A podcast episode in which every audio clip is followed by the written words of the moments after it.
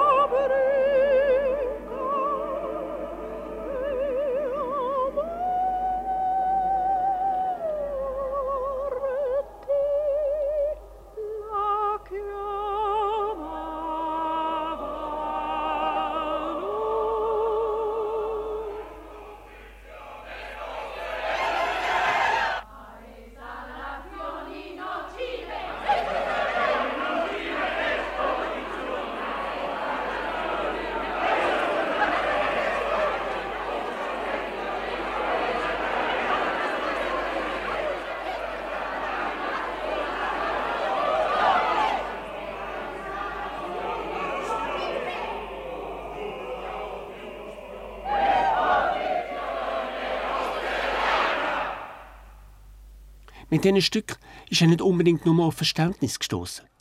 Die Arbeiter in der Fabrik sind eher erstaunt und sie haben schlussendlich gefunden, ja eigentlich sei ihr Lärm noch viel unerträglicher, als das in dieser Musik zu hören sei. Aber gleichzeitig ist auch etwas in Gang gekommen bei ihnen. Sie haben angefangen, über die Bedingungen nachzudenken, wo sie drinnen gelebt haben. Und genau das hat Luigi Nono wollen. Er hat nicht einfach Propaganda machen, er hat die Gemüter aufwecken, er hat das Losen aktivieren. Denn das ist seine Aufgabe als Komponist.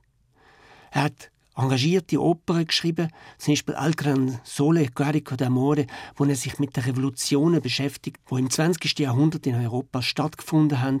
Und er hat auch eine bittere Bilanz manchmal gezogen. Die Oper ist übrigens am Samstag im Stadttheater zu Basel gesehen. Er hat dann aber plötzlich auch eine Wendung gemacht. Seine letzten Werke ab etwa 1975, 76 sind ruhiger geworden, stiller so als müsse er ins Piano, ins Pianissimo reinhören. Und zuerst haben Mali gemeint, das sei irgendwie ein Rückzug ins Private. Aber das Gegenteil war gemeint. Er hat nicht ins Private zurückgehen, sondern hat auch dort das Hören, Wecken, Aufwecken und unsere Aufmerksamkeit. Das Ohr aufwecken, die Augen, das menschliche Denken, die Intelligenz, die Exteriorisierung einer äußersten Interiorisierung, das ist heute das Entscheidende.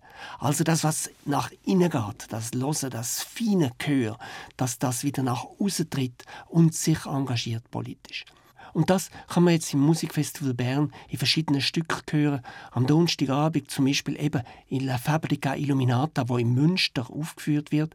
Aber dort hört man dann auch ein Stück das atmende Klarsein, wo sich der Luigi Nono zum Beispiel mit Gedicht von Rainer Maria Rilke beschäftigt. Und ein ganz wichtiges Wort steht ihnen ins Freie.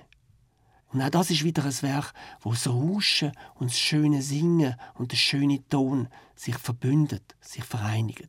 Denn die Musik vom Luigi Nono ist immer auch schön gewesen.